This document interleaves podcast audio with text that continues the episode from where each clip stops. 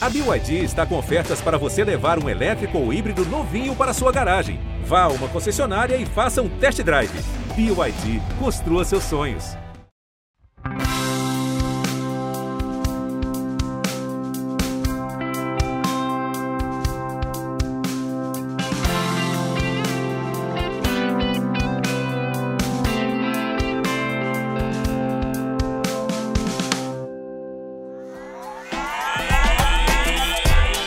Chegando você, tudo bem? Estamos começando mais um episódio do nosso podcast. Eu sou o Prota e é uma satisfação te ter aqui conosco.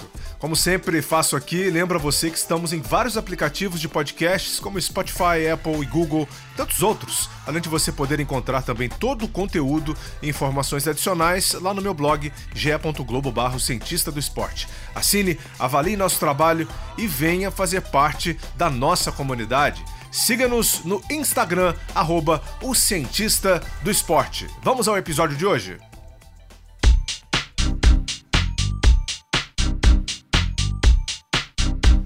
Hoje você vai acompanhar uma entrevista com o atleta da paranatação e multimedalista paralímpico André Brasil, um ídolo nacional Colocamos a história do nadador no centro do episódio anterior, em que clamamos por mais ciência na classificação paralímpica.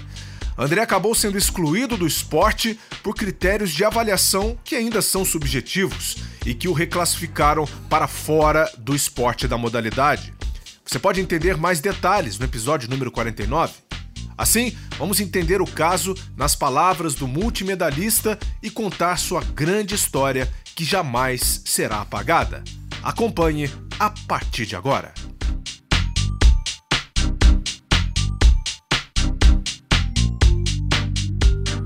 Eu estou na linha com o nosso multimedalista paralímpico mundial, um ídolo do Brasil no paralimpismo, André Brasil, que é, por muitos anos né, representou aí a nossa bandeira lá fora, é, inspirou tanta gente e continua inspirando. Foi aqui também a. Uh, Uh, palco né, da nossa discussão da semana passada, foi objeto da nossa discussão no último episódio. E eu tenho que agradecer muito aqui a você, André Brasil, pela oportunidade de bater esse papo aqui no Cientista do Esporte. Uh, a gente vai falar muito da sua vida, né? a gente vai falar muito do que está acontecendo com você agora, sobre uh, essas decisões judiciais em relação à sua participação no esporte paralímpico, mas a gente vai contar principalmente a sua história. Seja bem-vindo ao Cientista do Esporte, André.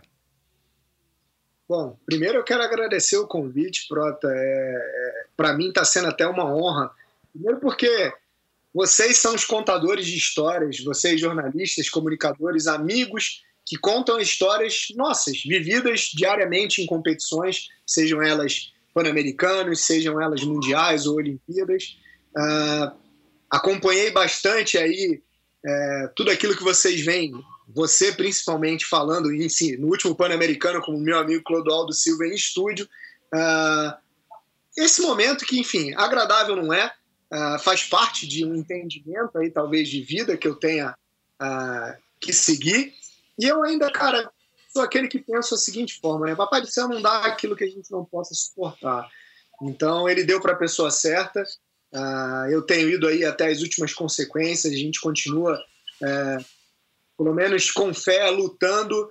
Uh, e se eu sempre me coloquei como um cara chato, eu vou continuar de alguma forma a incomodar, mesmo que seja do lado de fora, para que isso mude de algum jeito e que a gente veja um esporte justo cada vez mais com certeza você sempre teve uma voz ativa, né, é, gigantesca nesse meio, é, sempre tocou tanta gente, né, com, com, com, as suas opiniões também, e, e é legal a gente mostrar esse seu lado aqui também no Cientista do Esporte, né, como a gente debateu no episódio com Augusto Barbosa, né, toda a parte da ciência aí por trás do seu caso. Hoje, hoje eu quero trazer um pouquinho uh, desse seu lado que não pode ser apagado, que jamais será esquecido, né? A sua história desde quando você começou a nadar. Eu quero entender um pouquinho isso daí, a sua primeira Olimpíada, aquelas marcas que te, uh, uh, né, que te colocaram realmente no topo do mundo, que trouxe o holofote para o André Brasil. Né? Eu queria começar com, conversando com você, André, sobre a sua carreira mesmo, o início da sua carreira. Eu sei que você experimentou vários esportes, né? na infância, não foi isso? E eu queria entender como que, como que a natação acabou uh, entrando na sua vida e ocupando todo o espaço dela ao longo de todos os seus 36 anos de idade. Bom, Prota, na verdade é, é até para mim muito gostoso falar, principalmente da juventude, cara. É, primeiro porque eu nasci numa família que, bom, é, eu nunca era colocado como coitadinho, né? Eu sempre era é, um indivíduo dito normal. Então eu, eu costumo dizer que, por ser talvez o caçula de uma geração de primos e primas, é, muitas vezes a culpa era minha.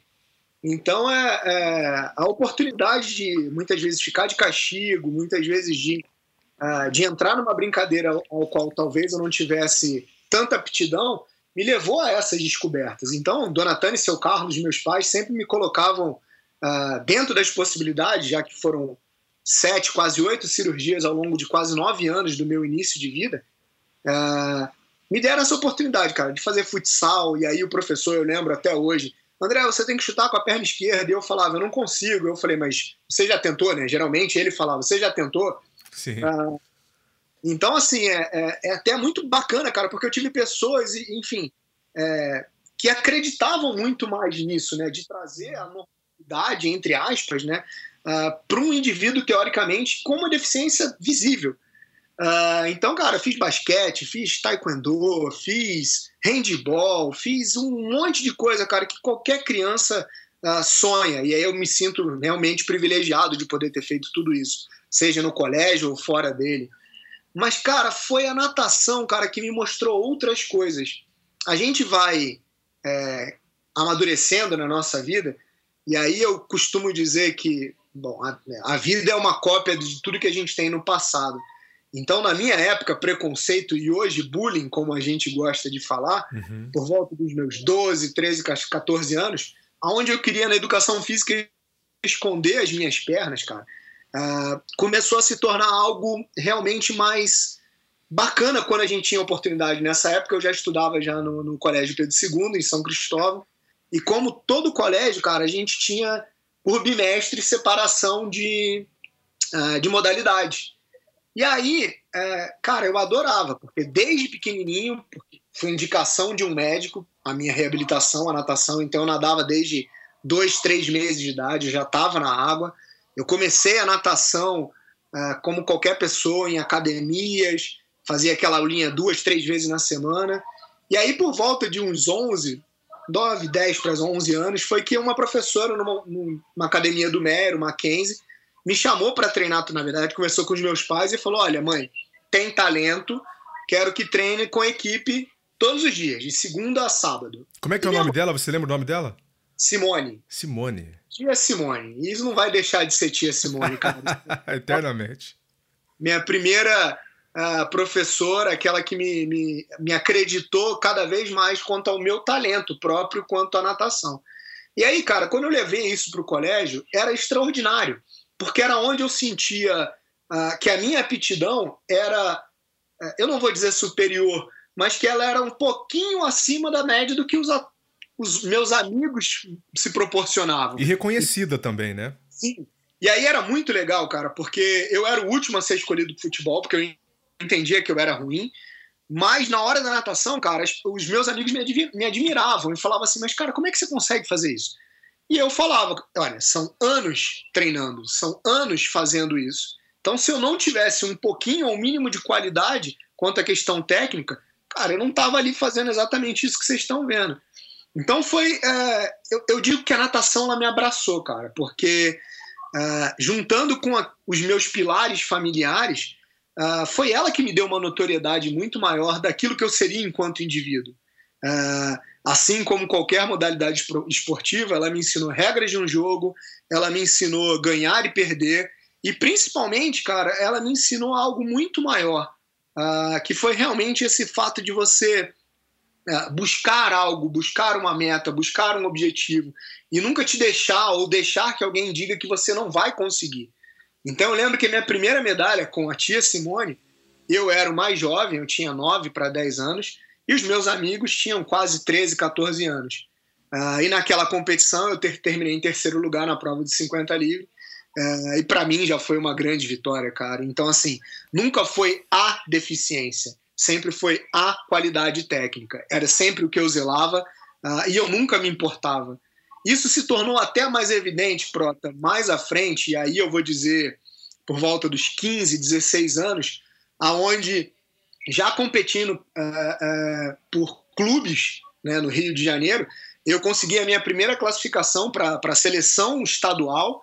Uh, e naquela época, eu sou de 84, então a gente tem nomes como Caio Márcio, Henrique Barbosa, eu não vou dizer esses mais famosos, Thiago Pereira e nem o César, porque eles são mais novos do que eu, mas amigos que tiveram em Pan-Americanos, em Olimpíadas, como o próprio Henrique, como o próprio, uh, uh, como o próprio Caio Márcio, uh, e que disputavam comigo essas competições, estiveram comigo nessas competições, ganharam, perderam e fizeram parte de todo esse entendimento, essa brincadeira, esse jogo que depois mais para frente começou a se tornar profissão. Então, cara, eu sou assim, de verdade, é, privilegiado de poder ter é, pais que me proporcionaram isso, pais que entenderam que um indivíduo com deficiência precisa ser oportunizado, uh, e principalmente, cara, a, a tudo isso vivido, e até esses amigos que me incomodavam com essa esse ponto de interrogação quanto à questão preconceito, uh, mas que me tornaram uh, um cidadão e uma pessoa melhor, cara, porque eu tive que entender na pele uh, que eu não conseguia fazer algumas coisas, mas que outras eu era extraordinário. E foi com isso que eu cresci e amadureci na minha vida. Cara, sensacional. E a gente tem que lembrar, né, André, que você competia né, uh, uh, no meio de todo mundo. Né? Não, não se tinha a classe uh, para deficiente físico, no caso, né? Uh, você não, não competia não... No, no esporte paralímpico nessa época, não, né? eu brincava que eram... É, agora eu sei o termo correto, mas eu brincava que eram meus, meus companheiros, meus adversários. Não tinha isso de... Ah, o cara vai me olhar, olha, ele tem uma deficiência, vamos fazer menos força. Não. De jeito é, nenhum. Como qualquer disputa, cara, o cara queria estar ali ganhar. Então, todos esses meus adversários e amigos é, eram pessoas e indivíduos ditos sem deficiência. Uh, mas, cara, de novo, a primeira vez que eu ganhei do Caio Márcio, eu lembro disso até hoje. O Caio já era um fenômeno nessa época, com 15 anos de idade, um cara que despontou na prova do borboleta. E eu lembro dele ter nadado a prova do 200 metros livre, que era a minha principal prova uh, dentro do esporte dito para pessoas não, com não deficiência. Uh, e aí eu lembro, cara, que na piscina do Olaria, Uh, essa piscina é famosa, vou... essa piscina já passou muita gente por lá, hein? Muita. E eu lembro disso até hoje, cara. O bloco ainda de pedra, aquelas coisas bem mais antigas, todo mundo de sunguinha, não tinha nada de trajes tecnológicos. E eu nadando meu 200 livre para 1,53, foi a primeira vez que eu tinha baixado em piscina de 25 metros para essa casa. Eu tinha 1,55, eu baixei dois segundos. E o Caio chegou muito próximo. Mas como era um cara que estava muito mais acostumado com provas de borboleta, eu lembro de, bom, por ser um cara velocista, ele vai passar muito mais forte, eu vou ter que buscá-lo. Uh, e, no entanto, a minha estratégia mudou, porque passamos juntos. Eu falei, eu preciso dar um tiro agora, porque eu sei que ele tem qualidade melhor para fechar a prova. Uh, terceiro 50, eu dei um tiro de 50 metros. Uh, no último 25, eu lembro que a gente eu virei um pouquinho na frente e eu me lembro. É o Caio Márcio, cara. Eu me lembro dele ondulando a parte submersa do nado uh, quase até os 15 metros nos últimos 25 e eu já desesperado, girando os braços, batendo pernas, sem me preocupar muito com a técnica para chegar na parede o quanto antes. Cara, foram três ou quatro centésimos. Mas Minha eu ganhei. Nossa. E foi a primeira vez que eu tinha ganho de um cara que era já um grande talento. Posteriormente a isso, cara, foram só alegrias, porque tive a oportunidade de competir com Gustavo, com Fernando Scherer, ídolos da minha geração, aqueles que eu vi na televisão. Uh, e também tive a oportunidade de fechar um revezamento com o Gustavo, eu acho que ele vai lembrar dessa história. É, Gustavo Borges, era o revezamento A e B do time do Vasco naquela época, um campeonato estadual também. O time do Vasco colocou os atletas mais fortes para nadar comigo e botou alguns atletas mais fracos para nadar com ele. Meio que contrabalanceando, balanceando os dois revezamentos, as duas equipes, para que a gente pudesse chegar junto. Como muitos atletas não tinham ido nessa competição, eu acabei sendo privilegiado e mais uma vez de poder estar ali naquele revezamento. E mais uma vez eu fechei a prova no 4x50 medley, fechei de crawl com o Gustavo, saí quase cinco segundos na frente do Gustavo, mas cheguei na frente. E mesmo assim, cara, de novo, é, é, é, é aquela coisa do esportista, cara. Você bater o seu ídolo, você ganhar do, da, da pessoa que é a sua referência, é algo extraordinário. Eu tive algumas vitórias que, para mim, Prota, foram é, realmente desbravadoras. Aquela coisa que, é, quando você realiza, você fala assim, cara, eu cheguei no máximo aonde eu podia chegar. E ao mesmo tempo, eu tinha um ensinamento dessas pessoas que viravam para mim e falavam assim: você pode muito mais. Então, cara, isso realmente foi um crescimento uh, que, de novo, eu vou ter que falar a palavra felizardo uh, e agraciado, porque são poucas as pessoas do nosso país que têm essa oportunidade. E eu tive, de novo, o carinho e o respeito dessas pessoas. Uh, a gente nunca sabe o que vai acontecer. Uh, mas eu pude é, assimilar tudo que foi falado, aprender muita coisa e ainda tenho aprendido para que eu possa um dia, eu não sei, cara, se vai acontecer, mas um dia passar para toda uma geração ao qual hoje eu represento, que não mais o esporte para pessoas com deficiência, mas o esporte para pessoas com deficiência e além, porque a gente está falando de natação. Então eu lembro que quando eu me mudei para São Paulo, cara, eu não era é, nem um pouco e de longe é, um atleta a ser convidado por um clube como Esporte Clube Pinheiros. Uhum. E lá eu fiquei quase que a minha carreira paralímpica inteira. É, e eu tive que entender que dentro mesmo de um clube com uma estrutura melhor, um clube de elite, a gente precisa, e aí eu precisava brigar por essa bandeira. Então, um clube muito mais elitizado, com uma classe média alta, entender que um atleta é, com deficiência, um atleta é, de cor escura, de família, que minha mãe é negra, eu, eu brinco sempre, filho de preto, preto é. é então, as pessoas entenderem de que, é, em alguns momentos, eu era o atleta com mais resultados ali. E, cara, isso assim nunca passou pela minha cabeça, nunca.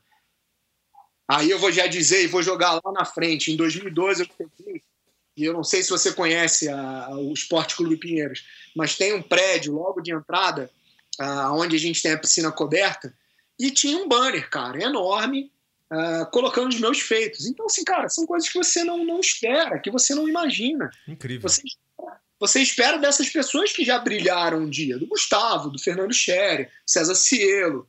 E, de novo, é uma pessoa com deficiência, uma pessoa que não, que não tem essa, esse glamour ao qual o esporte olímpico tem, uh, muito menos futebol ou qualquer outro esporte. Uh, mas você entende o respeito. E, cara, essa modificação, de novo, uh, eu não sei se vivo eu ainda vou ver, mas eu tenho visto cada vez e ano a ano as pessoas entenderem um pouco mais de que a gente não é o coitadinho. A gente é pessoa com deficiência que necessita de oportunidade. Se eu tenho saúde e educação, que são as bases e alicerces de qualquer cidadão, cara, eu posso ter oportunidade de disputar e brigar, como eu fazia, como era o esporte para pessoas sem deficiência. Disputar igual para igual, cara. Eu não quero nem mais nem menos. Eu quero uma oportunidade para produzir aquilo que eu sei fazer de melhor. E se eu sei fazer de melhor, seja primeiro, segundo, terceiro, quarto, quinto, oitavo, não interessa, cara. Eu vou estar dando o meu máximo. Maravilha. Olha, é um, é um, grande, é um grande exemplo. A gente bate sempre nessa, nessa tecla porque não só fala, né, mas faz, mas mostra também o caminho. E quando que você uh, entrou para o esporte paralímpico, né? Porque até então você você competia ali uh, em vários torneios absolutos, né? Com, com esses ídolos, né? Com muitos atletas brasileiros olímpicos. E quando que veio o clique, né? Que você poderia exatamente entrar para o esporte paralímpico e aí seguir um caminho totalmente diferente, um caminho totalmente seu mesmo, né? Que você pudesse erguer a bandeira e dizer, bem, a partir de agora é o André Brasil que vai contar essa história. Na verdade, Prota, é, ainda como em, em, outros países, a gente ainda tem a pouca divulgação uh, daquilo que é o esporte paralímpico. Então, mesmo sendo uma pessoa com deficiência Uh, eu lembro de, na época, já, treinar e competir pelo Vasco da Gama, isso em 1999. Uh, a gente já tinha um atleta que foi à Olimpíada de Sydney, o Mauro, Mauro Brasil, apesar de do nome não somos parentes, mas irmãos de coração. Ia te perguntar. E, e aí, cara, é, quando ele acabou de voltar da Paralimpíada com uma medalha de prata, é, no Rio de Janeiro começou a ser espalhado em vários outdoors, vários banners, em diversos lugares. E aí, como eu treinava no Vasco, eu vi é, um atleta com uma deficiência menor, muito parecida com aquilo que eu tinha. Cara, de novo, é, eu nunca esperava, porque o desconhecimento e a falta de oportunidade é, para o entendimento dessa, é, desse universo novo do, sobre o esporte adaptado, pouco se passava pela minha cabeça. Assim como eu fui criado dentro de casa, o esporte paralímpico ele era, ou esporte para pessoa com deficiência, para aqueles indivíduos com limitações muito maiores do que realmente a gente, do que eu podia vislumbrar. E o acesso e aí... à internet era muito reduzido, né? A década, década de 90 ali, poxa vida. É, a gente não tinha isso praticamente, né? Era difícil de você entrar em contato com esse tipo de informação mesmo. Na verdade, a gente vem de, de uma geração, né? E, a gente pode até falar um pouco mais experiente, eu não gosto muito da palavra velho, que né, a gente tinha orelhão, é, ficha de orelhão e não cartão ainda. A gente vem de uma geração muito mais é, antiga que a gente não tinha todas essas facilidades. Cara, é, do grande sucesso que a gente teve dos, dos Jogos Paralímpicos de Sydney em 2000, uh, a gente começou a ter um entendimento maior ao qual, e aí por isso que eu falo que vocês são nossos anjos da guarda, as pessoas que contam e mostram a nossa história, pessoas que é, abraçaram o movimento como um todo, entenderam uh, toda essa sintonia de que esporte olímpico e esporte paralímpico caminham para um alto rendimento. E aí em 2004 a gente teve aquela o famoso boom Clodoaldo Silva, o tubarão das piscinas. Então foi a primeira vez que a gente teve, primeiro, uma transmissão ao qual a gente pudesse, mesmo que por VT, talvez não é, ao vivo, acho que a gente teve poucas provas ao vivo, é, ter um conhecimento, a população brasileira como um todo ter um conhecimento maior sobre é, o esporte adaptado. E aí, cara, é, aqueles meus ídolos que, né, que já estavam ficando um pouco de lado, como Gustavo, Fernando, é, porque a gente teve um, eu na verdade tinha um estirão de crescimento, é, os meus amigos Henrique Barbosa e Caio Márcio começaram a crescer e a evoluir muito mais do esporte, e eu uhum. comecei a ficar um pouco mais descrente daqueles meus resultados uh, que não evoluíam mais. Cara, o esporte me mostrou coisas de novo, incríveis. É, foi com a transmissão que a gente teve em 2004 que eu tive a oportunidade de conhecer Benoit Rouault, meu meu imenso amigo, meu eterno amigo, um cara que é meu irmão de uma outra mãe, de um outro país, uh, meu eterno adversário, que me mostrou o esporte adaptado, que limitações pequenas ou limitações mínimas se qualificavam ao esporte adaptado e que tinham, assim como o esporte olímpico, assim como o esporte para pessoas sem deficiência, uh, vamos dizer, tanto glamour ou tanta pompa quanto então, cara, aquele meu sonho de criancinha, de, de, de ver esses ídolos como Gustavo e Fernando ganharem várias medalhas, uh, vinha à tona de novo, uh, ressurgia, assim por se dizer, uh, e me dava uma esperança de poder conhecer outras coisas que eu nunca tinha tido de oportunidade na minha vida, como mostrar a minha aptidão e a minha qualidade para a natação, por exemplo. Foi aí que, naquela época, buscou eu, meu pai que foi a pessoa que me deu essa cutucada, o primeiro empurrão. Uh, buscamos uma entidade no Rio de Janeiro, já que o esporte paralímpico tinha poucos clubes uh, que tinham atletas associados exatamente por essa falta de conhecimento uh, dos profissionais para lidar com o movimento do paradesporto, assim por se dizer. e aí, bom, naquele ano a gente não tinha mais nenhuma competição, no ano subsequente, o Comitê Paralímpico Brasileiro, em 2005, começou a fazer um circuito exatamente por conta desse boom Clodoaldo, um circuito de competições que a gente tinha patrocinadores envolvidos, uh, que a gente tinha regularidade uh, mês a mês, já que o esporte adaptado era realmente pouco desenvolvida no nosso país. Eu lembro que até os atletas que foram a Atenas disseram que tiveram dois eventos naquele ano que antecedeu aos Jogos para poder se classificarem para a Paralimpíada de 2004. Uh, isso tudo mudou, cara. Uh, de, do dia para a noite, eu que não era ninguém, uh, passei a ser comparado ao próprio Clodoaldo Silva, que havia ganho seis medalhas de ouro, uma de prata e um quarto lugar que ele não deixa ninguém esquecer. ele não deixa. O não Clodoaldo deixa. não deixa. É nosso Mas ídolo, são, Clodoaldo Silva. São passos que qualquer atleta precisa, cara, porque nas derrotas é que a gente cresce, não nas vitórias. Então é, é tudo aquilo para mim, cara, era muita novidade. Eu lembro que na primeira competição eu quebrei um recorde mundial, na segunda competição eu quebrei outro, na terceira, outro.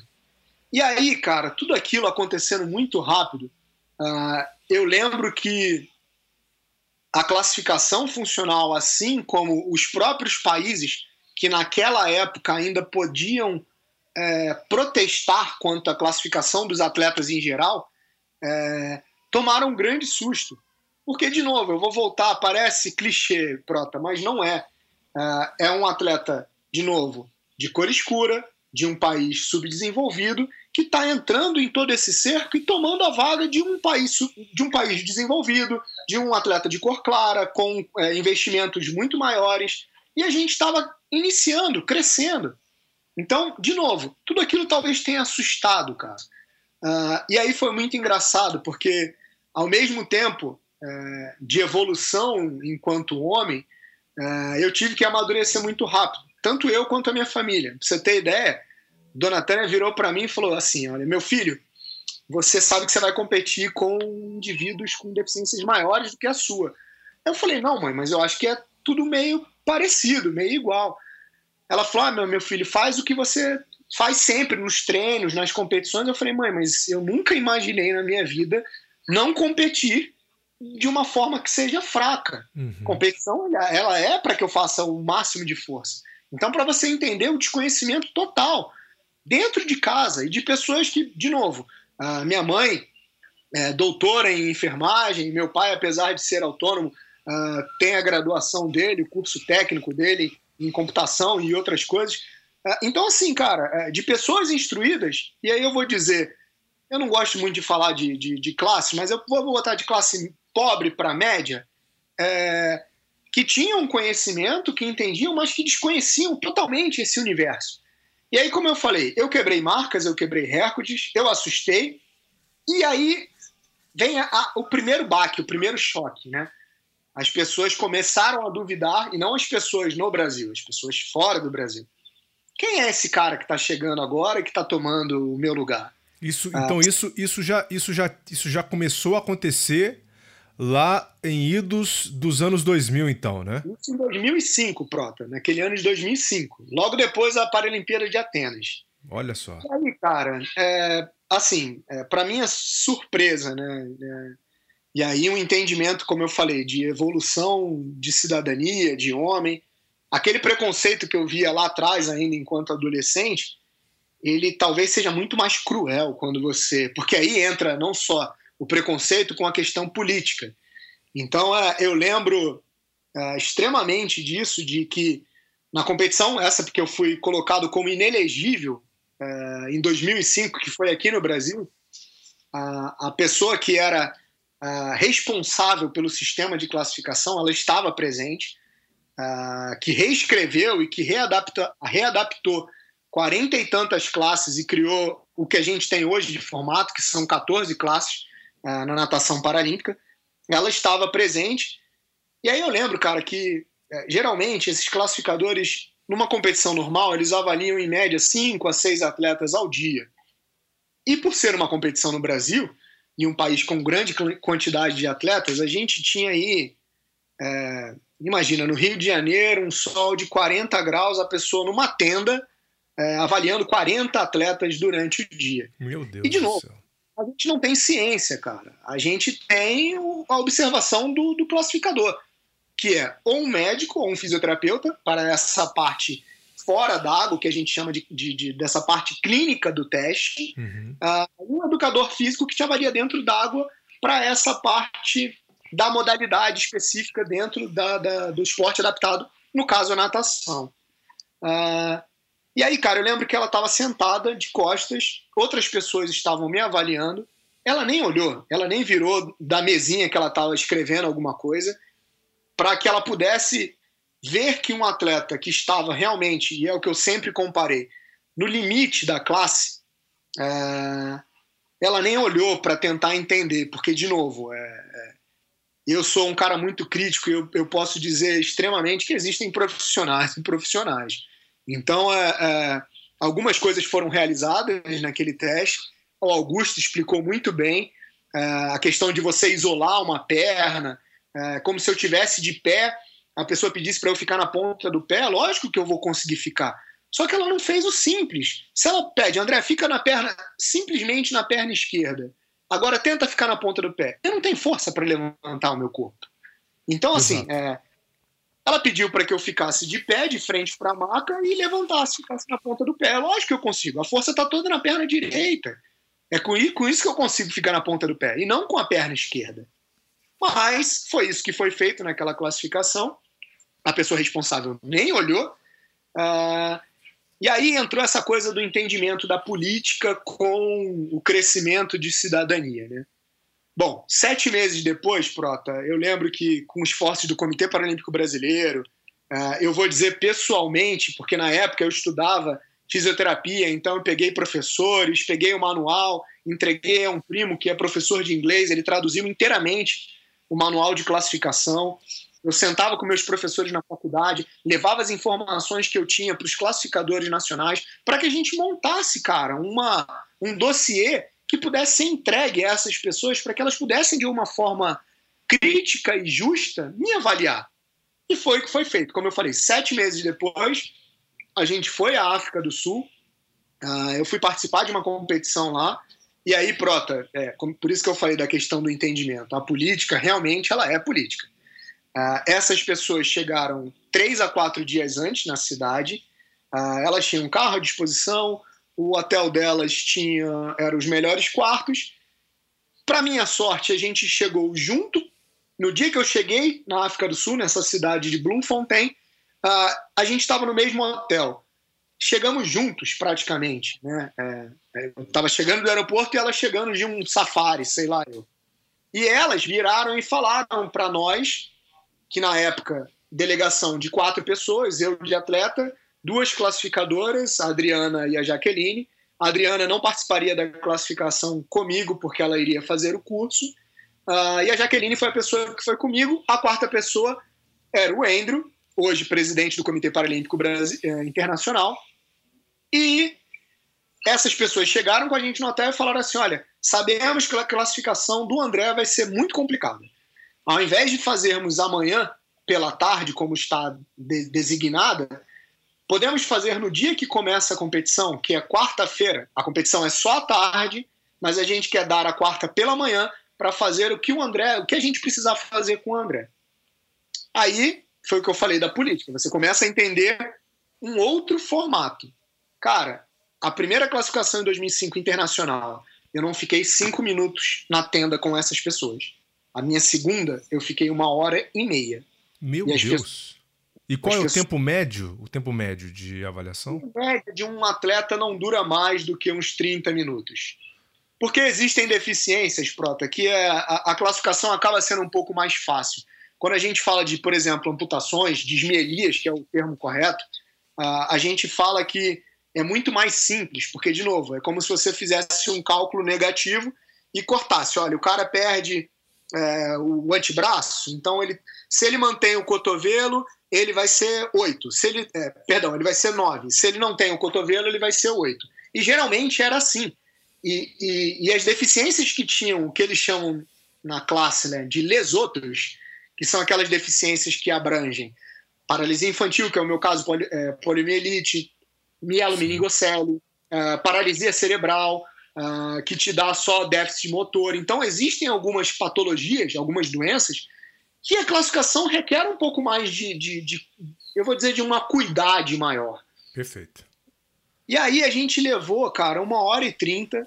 De novo, essa senhora, a Annie Green, australiana, que foi a pessoa que reformulou o manual de classificação e foi a pessoa que nem olhou na minha cara naquele primeiro momento, ela me tratou como um doce, cara. E aí, mais uma vez, eu falei da política que se impera. Eu cheguei com, de novo, um, um malote de 60 folhas, um dossiê de 60 folhas, com médicos, fisioterapeutas, biomecânicos, é, filmagem subaquática num CD, porque naquela época ainda não tinha pendrive. A gente fez o que podia fazer, cara. E aí a gente entregou. O que, que eles viraram para a gente e falaram? Não precisamos disso. Hum. A gente vai fazer o que tem de melhor. Por que, que não fizeram da primeira vez? Foi a pergunta, a primeira pergunta que eu me fiz, cara. Por que, que da primeira vez não foi feita?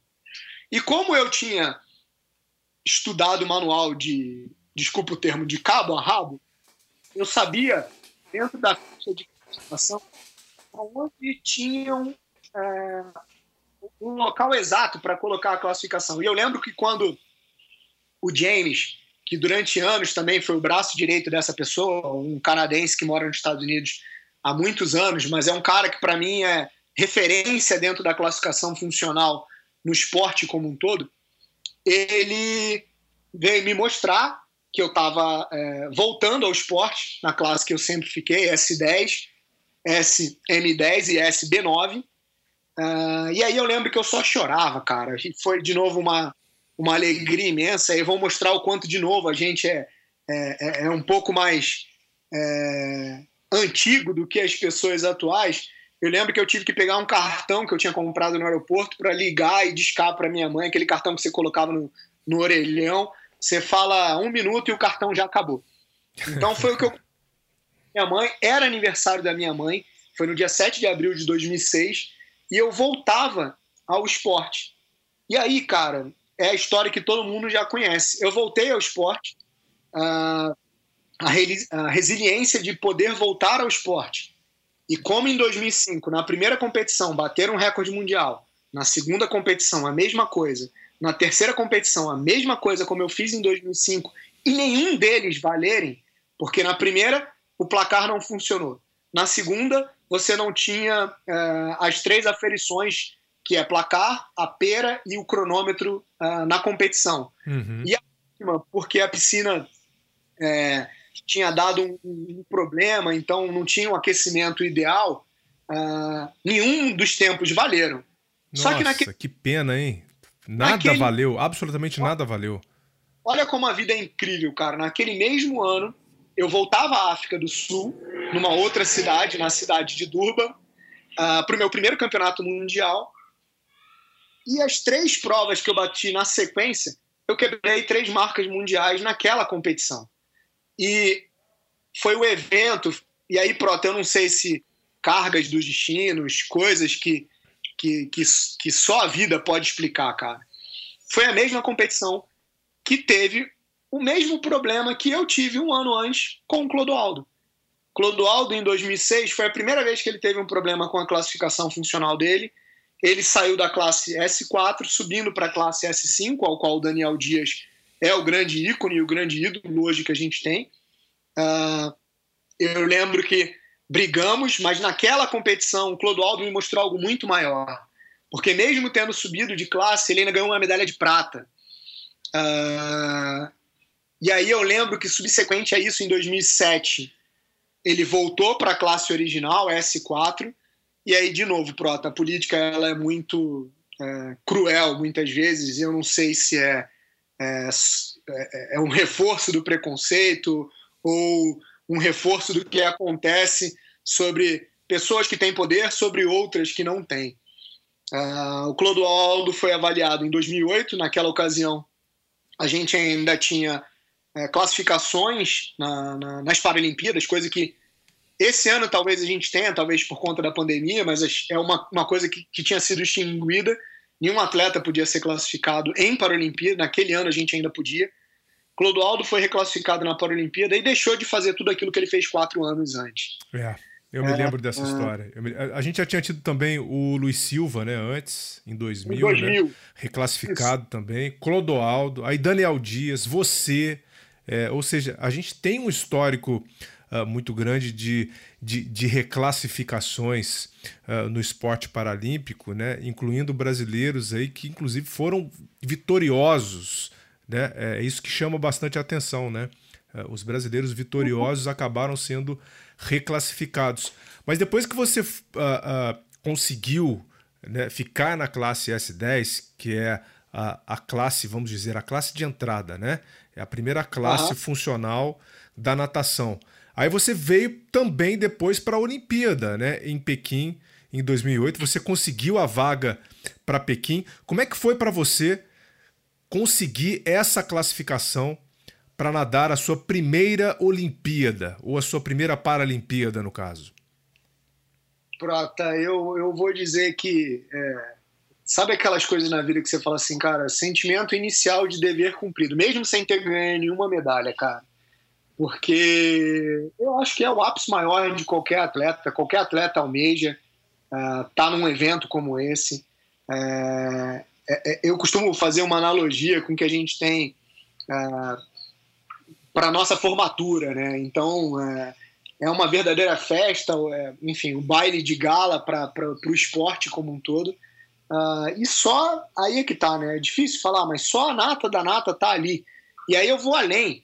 Porque se eu pegar historicamente, são poucos aqueles que tiveram oportunidade em subir naqueles três lugares mais cobiçados uh, dentro de uma Olimpíada ou uma Paralimpíada. É um fato. Então, cara, foi uma realização de um sonho. Eu, assim, é, com pouquíssimo tempo, de novo, com tudo isso que eu tinha vivenciado uh, quatro anos antes, né, na verdade três, de 2005 para frente, uh, eu vi de novo um acadêmico de fisioterapia já meio é, desgostoso com a natação. É lógico que eu ainda amava, mas deixando a natação de lado e tentando focar um pouco mais na minha vida profissional uh, e ver uh, a minha vida dar uma reviravolta e aquele meu sonho de infância uh, aflorar a tal ponto de que três anos subsequentes eu estava em Pequim com amigos que eu tinha visto na televisão, com adversários que eu vi pela televisão uh, e ao mesmo tempo ainda desconhecido de um universo ao qual as pessoas não me conheciam.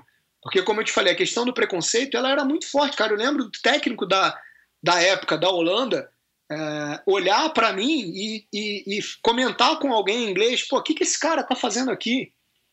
E eu falei, cara, esse cara tá fazendo aqui a mesma coisa que o seu atleta tá fazendo aqui.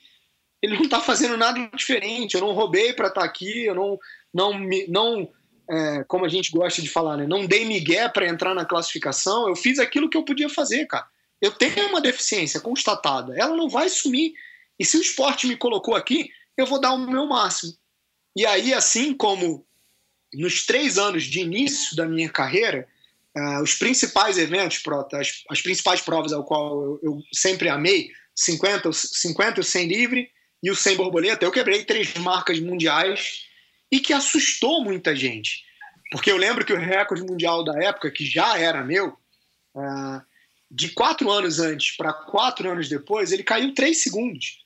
É uma, evolução, é uma evolução muito grande, né? É assim, é a prova de que você continuou treinando, trabalhando a técnica, como você falou pra gente no começo desse episódio, né? Que você sempre se preocupou muito com a Sim. técnica, e evoluindo.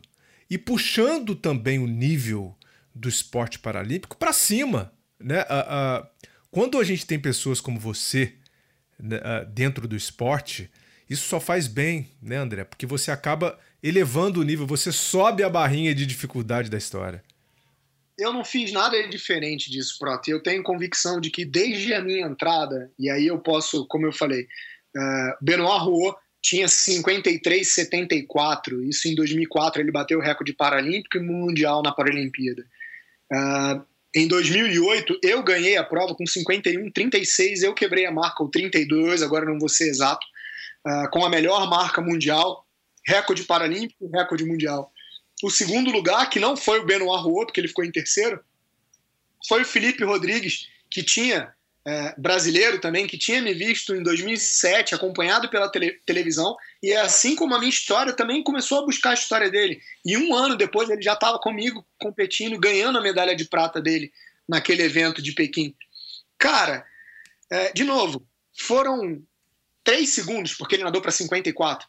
três segundos que em quase 14, 15 anos de, de história ou de carreira dentro do, do esporte paralímpico, ou esporte adaptado, assim por se dizer, uh, como você falou, eu só fiz a barrinha crescer, a barrinha subir, como no sarrafo, uh, nas provas que a gente tem no atletismo, aquela, uh, o salto em altura, aquela, aquele centímetro a centímetro, foi o que os atletas fizeram, cara. Treinaram, evoluíram tecnicamente e 14 anos depois, ou até menos, eu vou dizer de 2008 até 2016, que foi exatamente uh, esses oito anos de, de, eu vou dizer, de talvez uma hegemonia ao qual eu cheguei dentro do esporte, uh, eu fiz só o esporte evoluir, crescer essa barrinha. Então, para um cara que nadou 51 em 2008 e nadei para 51 em 2016, só que em 2008 era um apenas. Em 2016 foram quatro, cinco atletas. Então, eu não fiz nada diferente, cara. Eu fiz a única coisa que eu podia fazer: fazer com que os meus adversários quisessem tão quanto quando eu entrei no esporte. Ganhar uma medalha, seja ela de prata, de ouro, de bronze, buscar o melhor performance, buscar uma evolução técnica, ser um cara crítico e chato. Uh, e aí, Prota, é, eu posso dizer que se eu não fosse esse cara chato que eu sempre pontuei que eu fui, cara, é, nada do que eu fiz até hoje, ou nada das realizações conquistadas até hoje, uh, elas não seriam nada se realmente, simplesmente, uh, eu apenas tivesse a habilidade, mas não tivesse o desejo, ou a força de vontade, ou um empenho para poder chegar lá. E olha, eu então, tenho certeza, eu tenho certeza que, que, que tudo isso que você viveu, né? É, eu estou dizendo porque eu tenho certeza disso. Tudo isso que você viveu, a sua história, né, ela também deve ter ajudado você a querer ainda mais esse tipo de coisa, né? A querer provar para as pessoas também é, é, que você estava ali porque você tinha o direito de estar ali, você tinha uma deficiência e que você ia continuar fazendo o seu trabalho, que era a essência do espírito esportivo, melhorar sempre. Sim. A eterna busca pela performance. Cara, se a gente não tivesse. É, eu costumo dizer, né? Recorde está aí para a gente quebrar, mas se a evolução ela é tão grande quanto, daqui a algum tempo o recorde vai ser 0-0. Porque a gente está exatamente isso, cara. A gente é limitado é, pelo tempo. Por mais que eu tenha outros amigos, adversários ali competindo comigo, uh, foi o que eu falei, Prota. Eu nunca prejudiquei ninguém. Uh, eu abomino e detesto esse jogo que acontece dentro do, uh, do esporte como um todo, e aí não é só o esporte paralímpico, né? E é por isso que eu gosto, talvez, até muito mais do esporte paralímpico do que do esporte olímpico. Porque quando eu vejo muitas vezes nas competições, hoje, mídia social, rede social acaba é, acentuando um pouco mais isso, né? Aquela rixa que um atleta tem com o outro, aquilo que, é, é, que um faz de treinamento diferente do outro. Então, assim, é, é eu vejo isso só como um crescimento. Eu sempre tratei ali os meus amigos como só amigos e não adversários, porque aquilo se limita a um tempo. Quem tocar na frente, ou quem. Eu, eu sempre falei isso, Prota. Eu me sentiria, como eu me senti no Rio, extremamente feliz de tocar a parede e falar assim: dei o meu máximo. E se meu máximo foi oitavo lugar, se meu máximo foi o último lugar, eu vou estar satisfeito, cara. Porque eu dei o meu máximo, eu fiz aquilo que eu podia, eu saía da água é, é, cara, muitas vezes é, nem conseguindo me levantar. E aí eu tive clareza de que tudo valeu a pena. Sejam treinamentos de madrugada, seja o meu pai acordar de madrugada para me ajudar a tomar um café e eu pegar um ônibus para encontrar com o meu técnico e treinar. Uh, muitas vezes dormir na primeira aula, seja na faculdade, na escola, e o professor entender isso.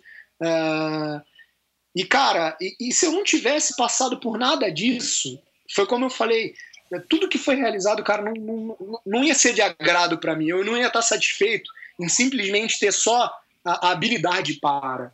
Eu queria exatamente era promover algo diferente. E hoje eu tenho constatação de que tudo que eu lutei até agora, e, e a luta não acabou, eu sempre falo isso. Uh, ele tem feito e tem, é, e tem concretizado um esporte ao qual eu sonhei, Prota. Um esporte é, que é para todos, um esporte com oportunidades, um esporte transformador.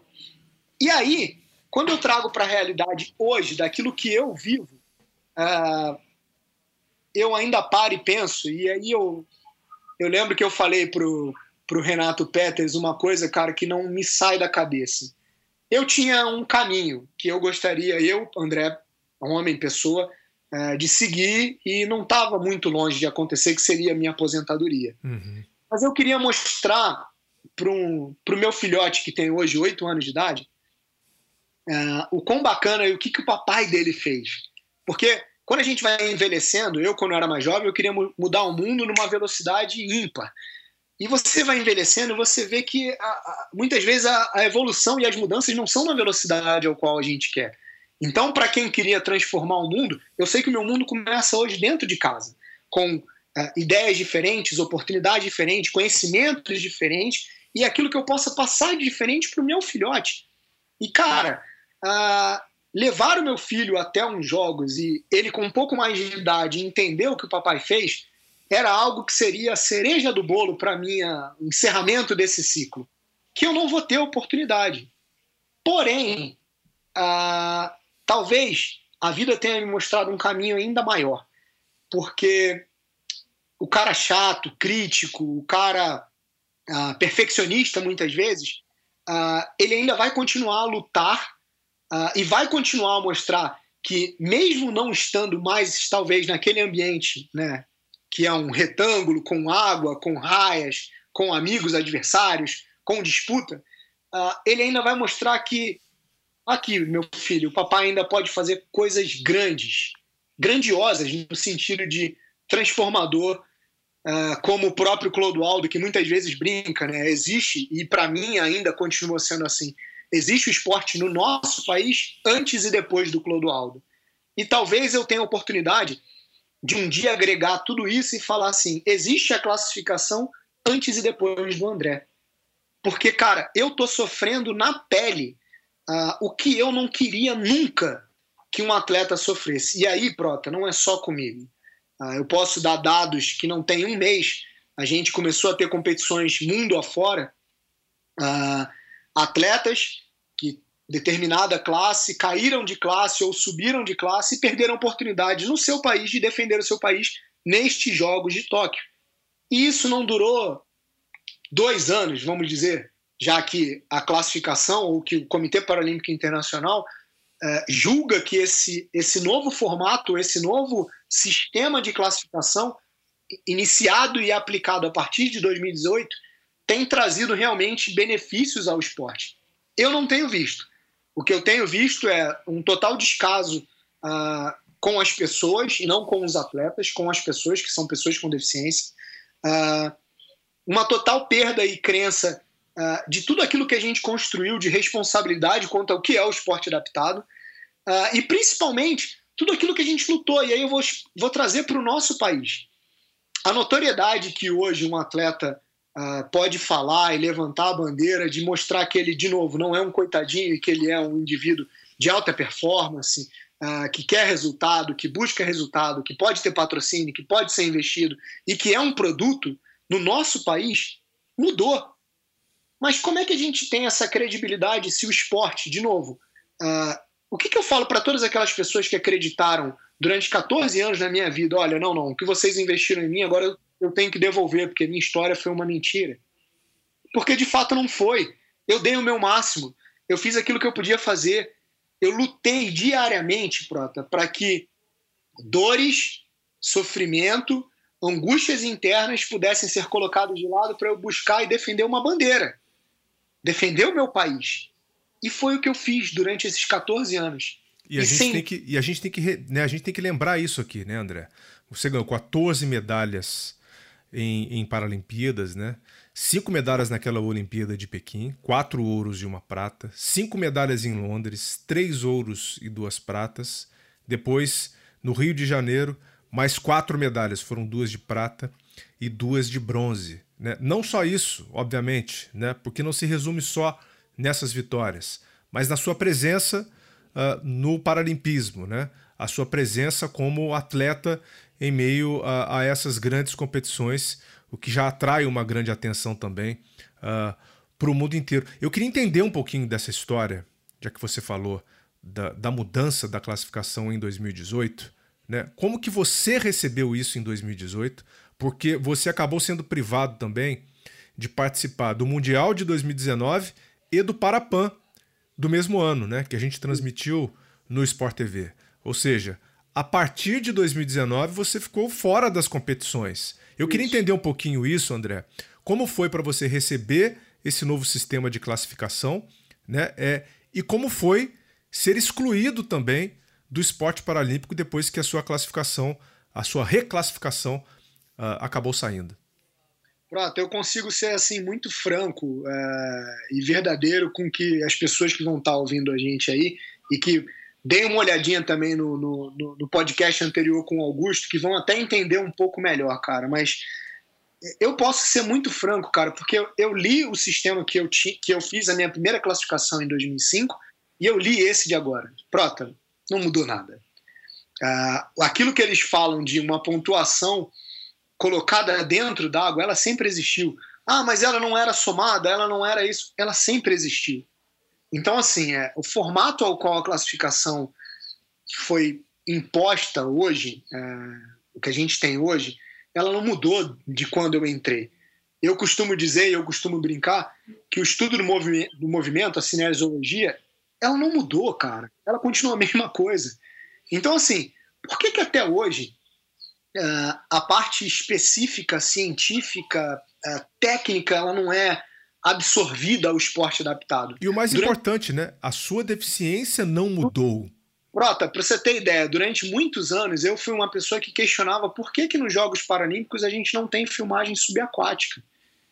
Por que, que Porque, assim, no meu entender, parece que é feio as pessoas olharem um indivíduo com uma limitação, uma deficiência grande debaixo d'água.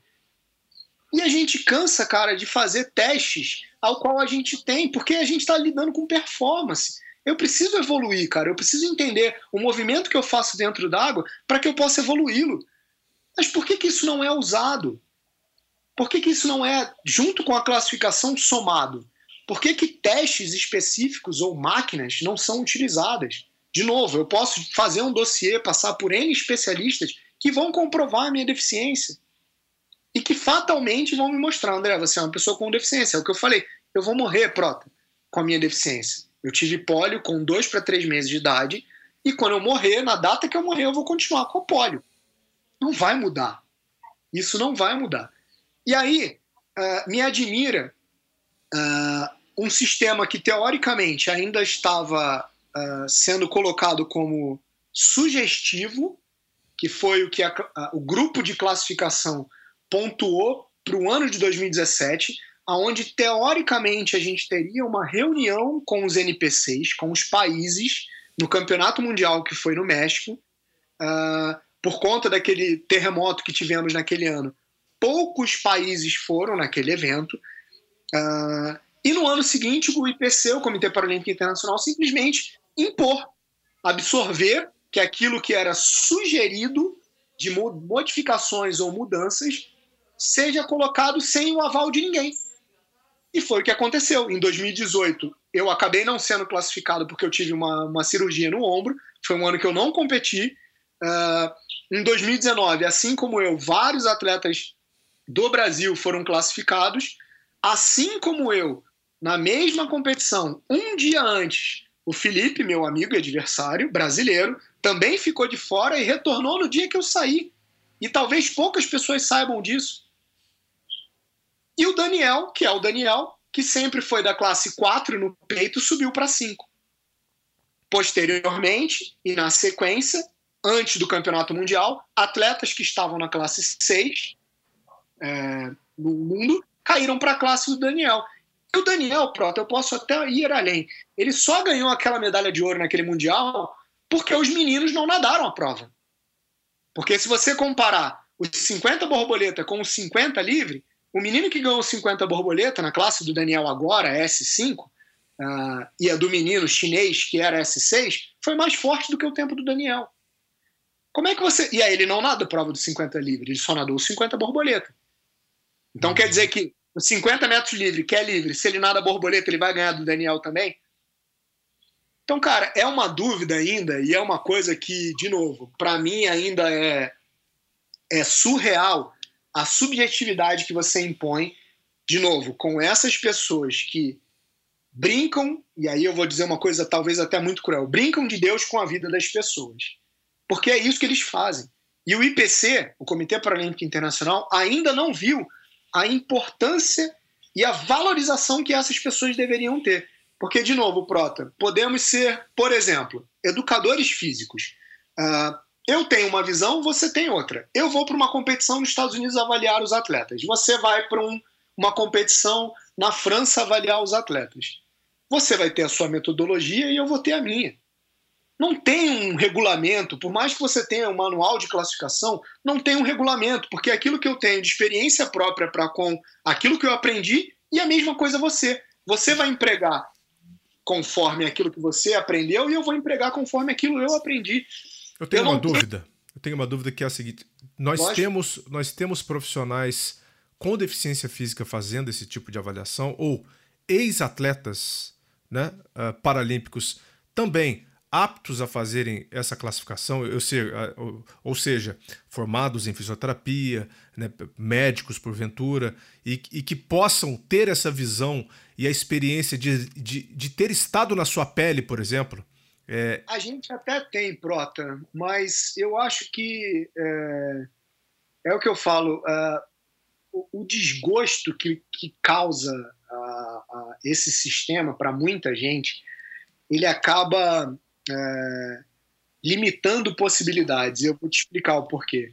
Primeiro, de novo, essas pessoas não são valorizadas. Então, um classificador, eu posso te dar né, o fato, ele ganha 50 dólares é, por dia num evento que ele trabalha, além da passagem, hospedagem e alimentação é o que ele tem, e transporte, nada mais. Uh, então, eu paro e penso, imagina você com uh, o seu trabalho, com uma clínica ou um hospital ao qual você tem que zelar pelo seu trabalho. Você vai ficar uma semana, duas semanas fora, deixando de trabalhar, deixando de ganhar seu, seu dinheiro para sobreviver, para ganhar 50 dólares por dia? Acho difícil. Ah, fora isso, cara, de novo, é, os atletas ou ex-atletas envolvidos com a classificação funcional, é, como tudo na vida, acabam sendo envolvidos com a política. E, de novo, é, muitas vezes é só um status, não é, é simplesmente para você colocar no seu currículo: olha, eu sou classificador e seguir a sua vida. Então, assim, uh, me dói, cara, quando eu falo isso, porque, de novo, eu sou um cara muito crítico e eu não vou deixar de ser. Mas eu tenho visto cada vez mais, uh, e me admira, um cara que batalhou muito, como o próprio Andrew, que hoje é presidente do Comitê Paralímpico Internacional.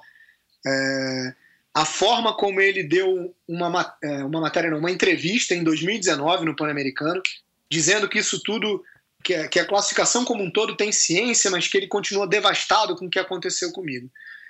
Desculpa o termo, cara. É, eu não perdi nenhum carinho que eu tenho pela pessoa. Eu adoro, enfim, tenho um carinho enorme, porque foi um cara que batalhou muito para que eu tivesse no movimento.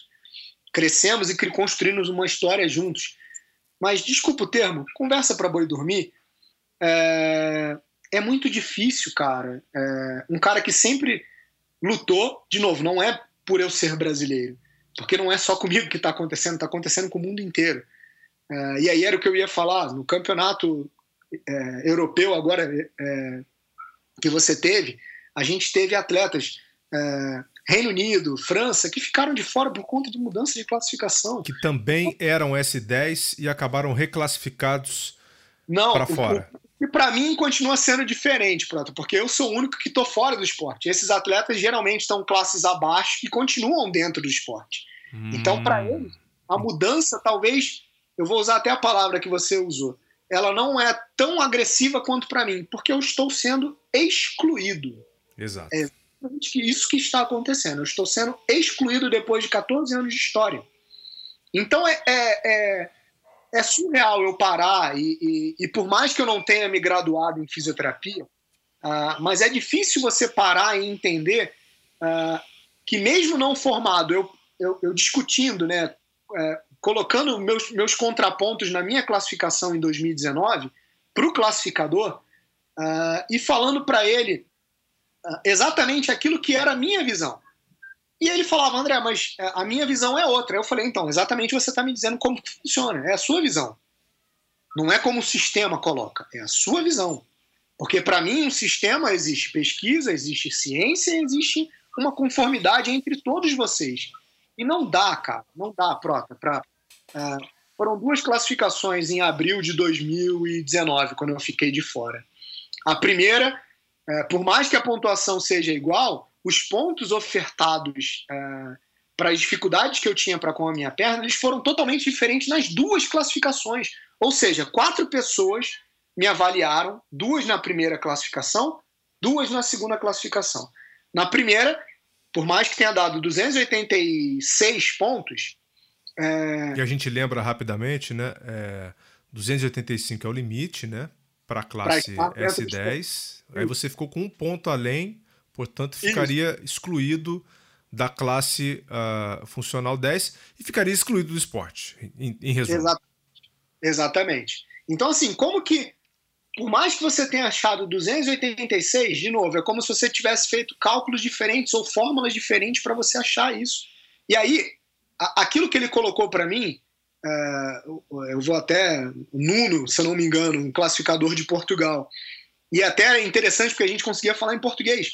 Então era, era tranquilo para mim virar e falar: cara, olha só, uh, eu tô aqui com um documento, eu não sei se você sabe avaliar, mas eu tô com um documento e o documento mostra X, mas isso foi feito numa máquina. No podcast anterior, Augusto pode até falar melhor. Porque foi feito numa máquina, cara. A máquina mostra que o movimento que eu tenho no pé é zero. A força para este movimento é zero.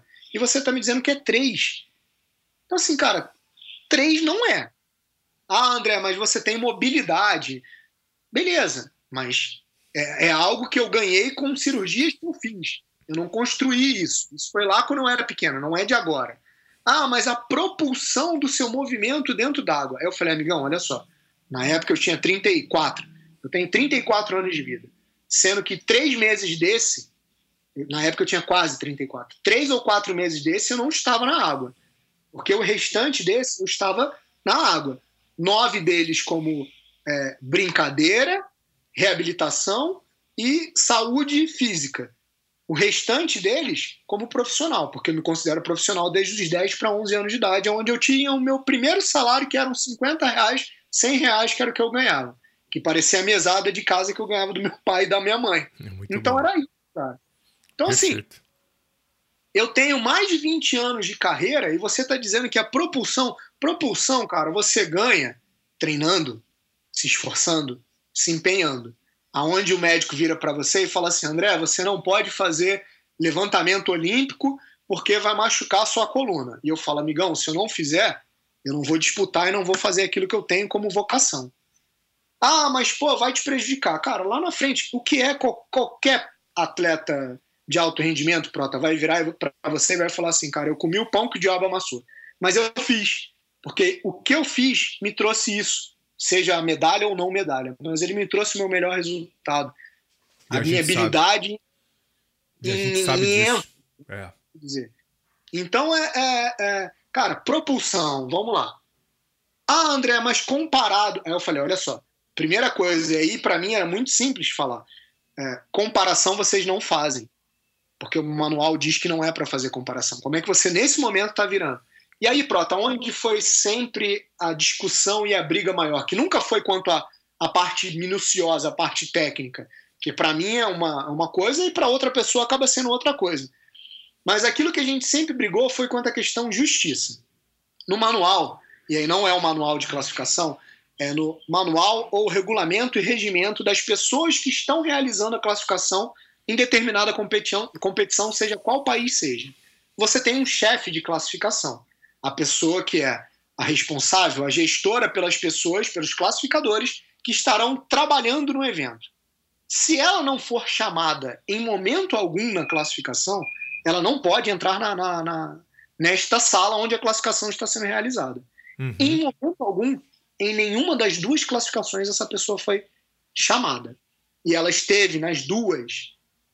E aí, é, o pior porque ela trouxe informações da primeira para a segunda classificação. Ou seja, no meu entender, você é, corrobora ou você. É, sugere, né? Você sugere. sugere. Exatamente, de um jeito que a pessoa que fez a primeira classificação tenha tendência para fazer a mesma coisa na segunda classificação. E aí, cara, foi o que eu falei. Eu saí daquela sala muito triste, desculpa até o termo puto, falando, cara, vocês sabem que vocês estão acabando com a carreira de um atleta. Ah, André, mas você pode nadar o peito. Eu falei, cara, depois de 34 anos, sabendo que não é o meu melhor nado, que não é. Ah, André, aí né, alguém virou e falou: Ah, mas você já foi campeão pan-americano. Aí eu falei: Olha só, para, vírgula, entendam. Em 2011, eu fui campeão pan-americano, nadei a prova para poder abrir a prova naquele pan-americano para outros atletas. Porque num campeonato, seja ele mundial, pan-americano ou para a Olimpíada, você precisa ter um mínimo de cinco atletas de três países diferentes para a prova acontecer. Hum, olha só. Então, eu nadei aquela competição num local onde a gente tem o fator altitude é, extremamente é, aflorado, porque ninguém quebrou marca mundial, ninguém teve resultados exorbitantes naquele evento. Porém, eu nadei aquela competição, não tinha o melhor tempo, não esperava ganhar a prova, fui para me divertir e acabei ganhando por 18 centésimos do segundo lugar. E aí, aí eu falei, né? Vou além. Um 17 feito naquela competição, hoje, que ainda é a minha melhor marca, é, não me daria nem o 25 lugar no ranking mundial. E aí eu falei, cara, é por isso que eu tô te dizendo, tô te falando que vocês estão acabando com a carreira de um atleta. Ah, mas você pode treinar. Eu falei, amigão, depois de mais de 20 anos de alto rendimento, você quer que agora sem possivelmente patrocínio, porque eu não vou ter mais isso, sem possivelmente o meu trabalho, porque vocês estão me tomando isso. Você quer que eu me dedique, como no início da minha carreira, para buscar algo, depois de já ter ganho, como você própria falou, 14 medalhas paralímpicas? É. Acho que não vai ser o que eu vou fazer. É para mim, é, é, ainda como eu falei, ainda é muito. É uma linha muito tênue entre falar, olha, é, não, não, eu tenho forças, eu tenho desejo, eu tenho anseios. Falta a pergunta de Dona Tânia, minha mãe. O que você espera do esporte, meu filho? Hoje eu espero justiça, pronto. E eu não sei se é uma justiça para com o André, em terceira pessoa, mas é uma justiça para com o esporte. E, Cara, e, e, e assim, me diga uma coisa, é, é, me diga uma coisa, eu, eu, eu quero voltar nesse ponto. Claro. Mas eu quero entender ainda ali, depois que você foi reclassificado, né? Saiu uhum. da sala, saiu ali o resultado. Tal. Que, e assim, você ficou sabendo que você não poderia mais competir. Né? O que, que aconteceu com a sua vida a partir daquele momento? Bom, depois desse dia, fatídico dia, cara, foi. Primeiro, ainda. Uh, eu vou dizer um, um descontentamento, um amargor, uma mágoa muito grande com tudo aquilo que estava acontecendo. Depois, a esperança de ainda é, ter o direito de lutar para com isso. Só que aí a gente esbarra de novo na questão política. Uhum. Aquilo que aconteceu com o Clodoaldo em 2008, é, parece que as pessoas é, pensam mais à frente, né? A crueldade de que é daquilo que eu falei da questão política. É, o famoso CAIS, né, o Tribunal Arbitral do Esporte, ele até o caso do Clodoaldo, ele ainda era um meio para que o atleta pudesse se defender. Uh, e a partir do, do caso Clodoaldo, o Comitê Paralímpico Internacional destituiu da sua Constituição uh, o Tribunal Arbitral do Esporte para com as defesas dos atletas do que diz respeito ao esporte adaptado. Então, o que, que eu tive inicialmente de, de, de passos pela frente depois da, dessa nesse fatídico dia. Sim. O primeiro passo foi uma junta de pessoas, e aí, desculpa até a colocação, eu não esperava nenhum tipo de lisura. Uh, primeiro, que eram pessoas que eram de dentro do IPC. Se a gente está constatando um erro, como é que você vai olhar para você ou para o seu próprio erro e vai assumir este erro? Se para a gente é tão difícil, imagina para um, né, um, um sistema como um todo. Porque se eles assumem que eles estão errados, eles vão ter que fazer é, ou modificar todo a classificação iniciada em 2018 até aquele dado momento e reiniciá-la. Então, mexe com tudo. Então, é mais fácil, de repente, excluir um do que modificar o todo. Uh, posteriormente a isso, Prota, eu vou dizer que eu foi um momento até bastante difícil de vida, ao qual precisei de ajuda, uh, tive que entender um pouco disso. Uh, ainda não é fácil falar, a palavra depressão ainda é muito difícil de entender, uh, mas eu tive momentos, cara, que eu queria estar tá em casa, sem fazer nada, aquilo que eu mais amava fazer não me trazia mais gosto, não me, não me deixava mais feliz. Uh, e eu precisei, cara, realmente de, de, de. E que não é, é, aquela coisa que a gente tem o próprio preconceito para com, né? Não é coisa de maluco você buscar um psiquiatra, não é coisa de maluco você conversar com um psicólogo uh, ah, para entender o que está acontecendo. De novo, eu sempre lidei com a minha vida uh, com ganhos e perdas muito grandes dentro do esporte. Mas eu nunca tinha entendido, uh, e talvez eu nunca, como eu falei, dores, sofrimento, a gente tem uma vida, o atleta de alto rendimento, ele tem uma vida que ele abdica de N coisas, família, de tudo como um todo. Então eu nunca tinha me entendido enquanto uh, pessoa, André. O que, que eu quero para mim? Eu era o atleta André Brasil. Quem é o André Brasil de verdade? Então, cara, eu precisei é, de alguns meses, cara, para poder respirar, é, entender Uh, como eu falei, aquela briga inicialmente que eu não esperava lisura, de fato não aconteceu. A gente teve um segundo momento que aí, como eu falei, já que a gente não tem o Tribunal Arbitral do Esporte, aonde a gente vai? Comitê pois é, pois é, vai recorrer aqui. Aí vocês Exatamente. entraram uh, com um recurso, né? Na Justiça Comum. Na Justiça Comum na Alemanha, não foi isso? Exatamente, porque o Comitê Paralímpico Internacional fica na Alemanha. Então, a gente teve que buscar na justiça comum uh, uh, dados e fatos para que a gente pudesse, uh, com tudo isso. De novo, Prota, eu não estou é, pedindo para voltar ao esporte. Eu queria um formato de classificação justo. E aí, André, você pode fazer a classificação agora ó, com um sistema desse jeito. Cara, você não, não tem os pontos? Ok, eu aceito. Mas a mesma coisa que o classificador X faz, o Y, o Z, o A, o B, o C, todos eles fazem a mesma coisa, o que não é. Então, assim, eu quero um, um sistema justo, seja para o André, para o Joaquim, para o Daniel, para o Felipe, para a Débora, para quem quer que seja. Perfeito. Isso não existe. E aí fomos até a justiça, de novo. A gente não foi no termo minucioso, a gente não foi buscar a ciência, a gente foi com a regra. A regra diz que a chefe de classificação não poderia fazer isso. E ela fez. Para você ter ideia, no primeiro processo, que era essa junta de pessoas de dentro do IPC, apesar deles falarem que não são, mas são pessoas que tiveram cargos ou que hoje têm cargos dentro do IPC. É, e se você conversar com as pessoas, eles vão dizer que não é. Bom, ok, é a minha verdade contra a verdade deles. É, essa própria junta, e temos documentos é, dessa pessoa que foi a chefe de, de classificação, a Ingra, é, falando o que ela fez, mostrando o próprio erro dela. Cara, tá escrito. Como é que você vai contra o que tá escrito? Mas foi o que aconteceu. E aí fomos até a justiça alemã para tentar mais uma vez. E o que eu escutei do meu advogado, cara, é, é até surreal falar. O juiz, André, falou o seguinte: é, ele entende ser um processo complicado, ele pouco entende de, de, do esporte adaptado, uh, mas ele colocou que o IPC assume que tem algumas falhas, mas que o sistema é esse.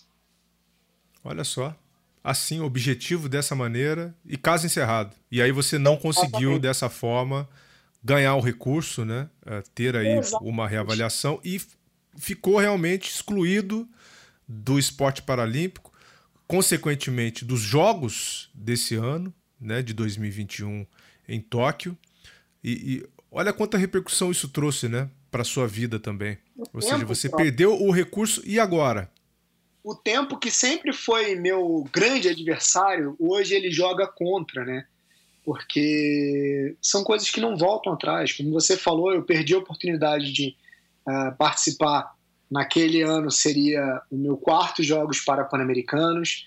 Naquele ano seria, uh, se eu não me engano, o meu sexto campeonato mundial. Uh, então, assim, cara, são coisas que não voltam. Eu não vou ter oportunidade de fazer de novo.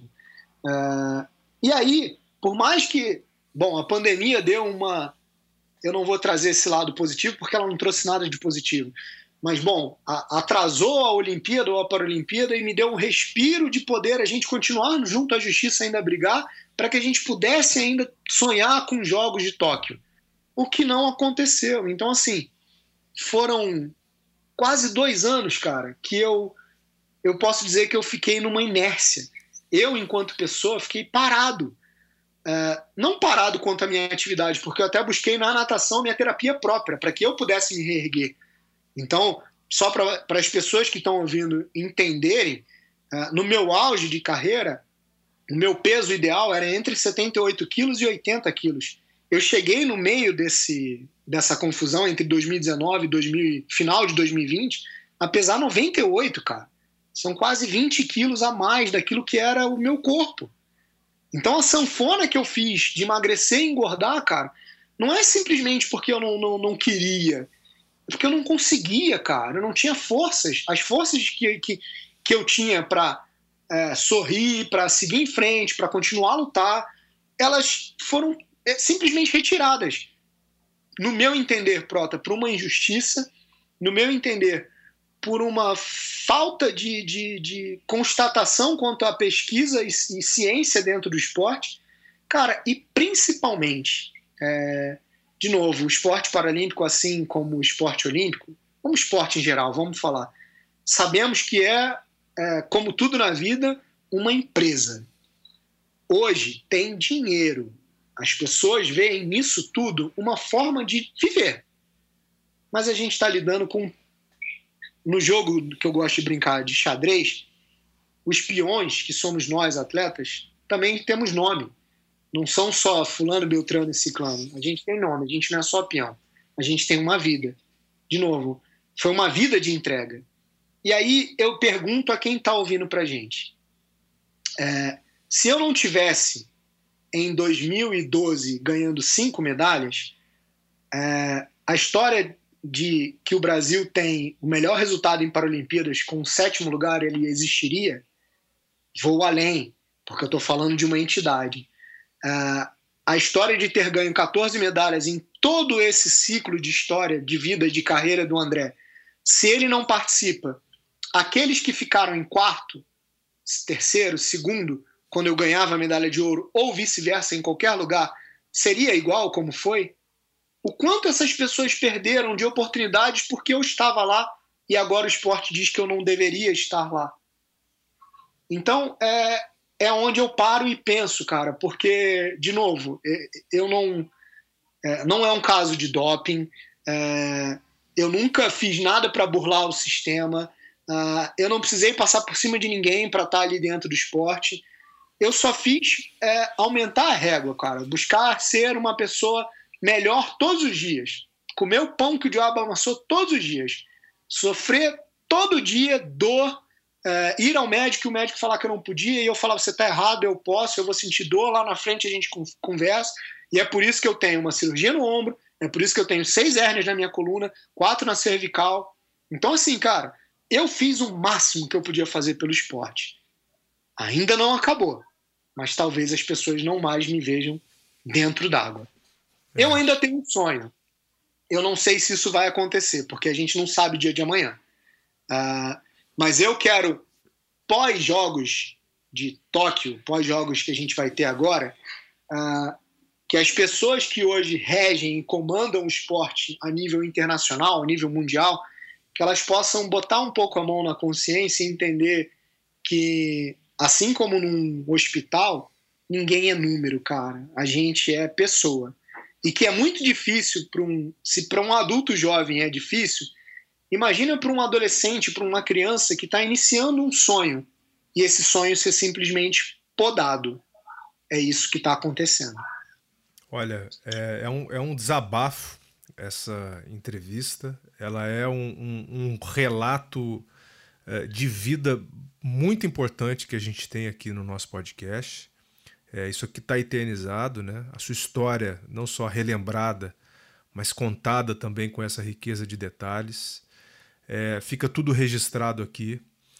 É, a gente pede também para que as pessoas que estejam ouvindo, né, divulguem, uh, espalham essa, espalhem essa palavra para que outras pessoas conheçam um pouco mais sobre uh, essa história para saber o que está acontecendo. André, a partir de agora, existe mais alguma medida que pode ser tomada? Você já desistiu, se é que a gente pode falar assim, ou é fim da linha mesmo? Não há mais como recorrer, acabaram as instâncias? Na verdade, não, Prota. A gente tem até, e eu ainda estou aguardando alguns posicionamentos junto ao pessoal do Comitê Paralímpico Brasileiro e com o advogado, para saber se a gente vai a mais uma instância. De novo, eu entendo ser um investimento muito alto, a moeda é uma outra diferente da nossa. Se eu colocar em valores, são sete vezes a mais do que a gente pagaria aqui, já que o euro é sete vezes mais do que o real.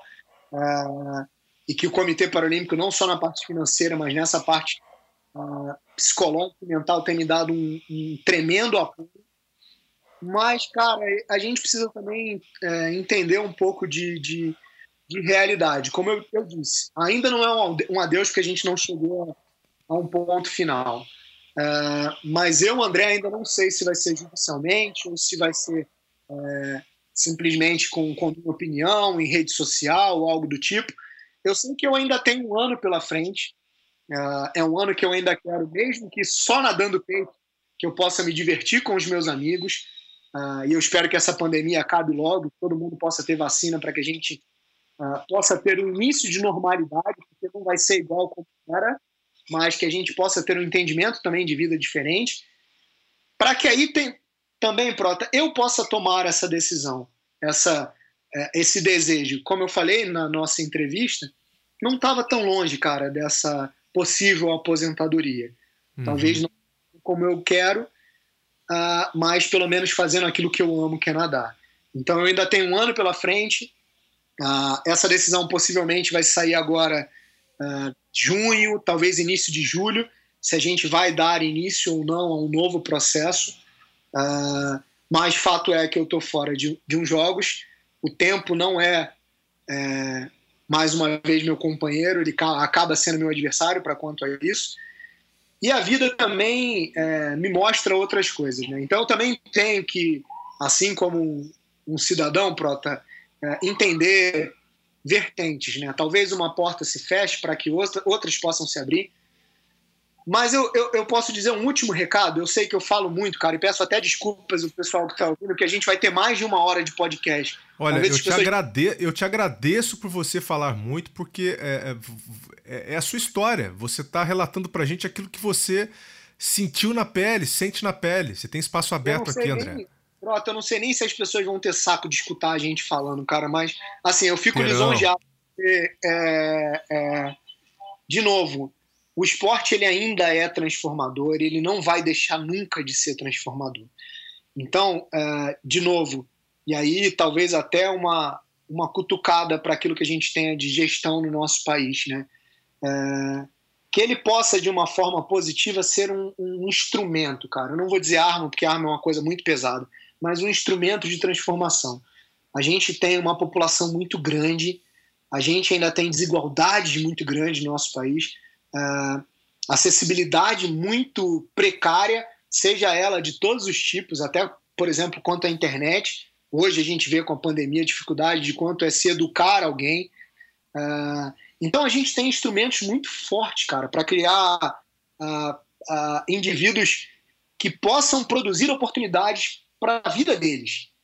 Uh, e, que os, e que o esporte seja um instrumento muito poderoso, cara. Que a gente possa ainda acreditar que, uh, como lá fora, uh, seja a porta de entrada, por exemplo, para uma escola, para uma, uma faculdade, que isso possa ser revisto no nosso país e que talvez a, as políticas públicas possam até fazer é, diferente. Porque, de novo, cara, basta querer, Prota. Eu acho que é tão é tão simples. A gente cria muitas coisas, empecilhos, né, pedrinhas no caminho que a gente pode simplesmente varrer e deixar esse caminho um pouco mais transparente. Uh, ainda é um sonho, não sei se, se vivo vou vê-lo, uh, mas fica aqui o meu carinho de quem tantas vezes vibrou comigo, seja aí da, da, da TV, eh, seja quem acompanhou, quem gostou, quem não gostou também, eu mando um grande beijo, um grande abraço, uh, porque foram vocês que me fizeram ser o André ao qual hoje eu sou. Então, eu, de novo, Prota, obrigado pela oportunidade. Pessoal, continuem acreditando no esporte, aprendam muito com ele e sejam pessoas melhores, sempre. Excelente. Olha, parabéns, viu, aqui pela sua colocação, parabéns uh, por sua carreira, né? A gente sempre torceu muito por você. Continua torcendo ainda, porque uh, não acabou a sua história. É, que ela continue, se não for nas águas, se não for competindo, né? Que seja uh, dentro daquilo que você esteja planejando agora, né? Ou seja ali por trás mesmo do esporte, apoiando o esporte com novas medidas, né? Quem sabe na gestão, né? Vamos ver o que que, o que, que esse ano vai trazer para você aí e que 2022 já olhando para frente, já olhando para frente, seja um ano uh, repleto aí de, de novidades e coisas boas para você. Eu te agradeço muito, André, pelo seu tempo aqui, por ter aberto o seu coração para gente, tá? Quem sabe a gente não se fala também numa próxima oportunidade. Um grande abraço.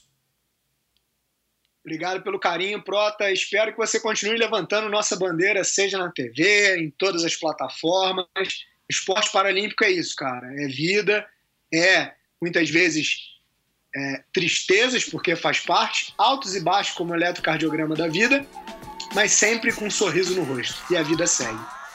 Tá aqui André Brasil, o nosso multimedalista paralímpico, uma história que não pode ser apagada no Cientista do Esporte.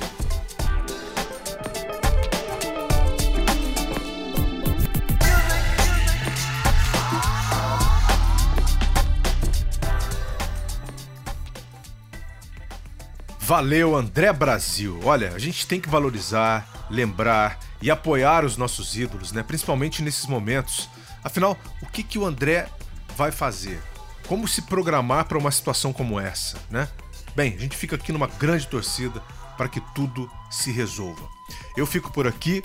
Muito obrigado a você pela audiência e pelo prestígio. Peço que você espalhe a palavra, que você divulgue a ciência brasileira e assim a gente se encontra no próximo episódio. Valeu, um grande abraço e até lá. Vida longa aos cientistas!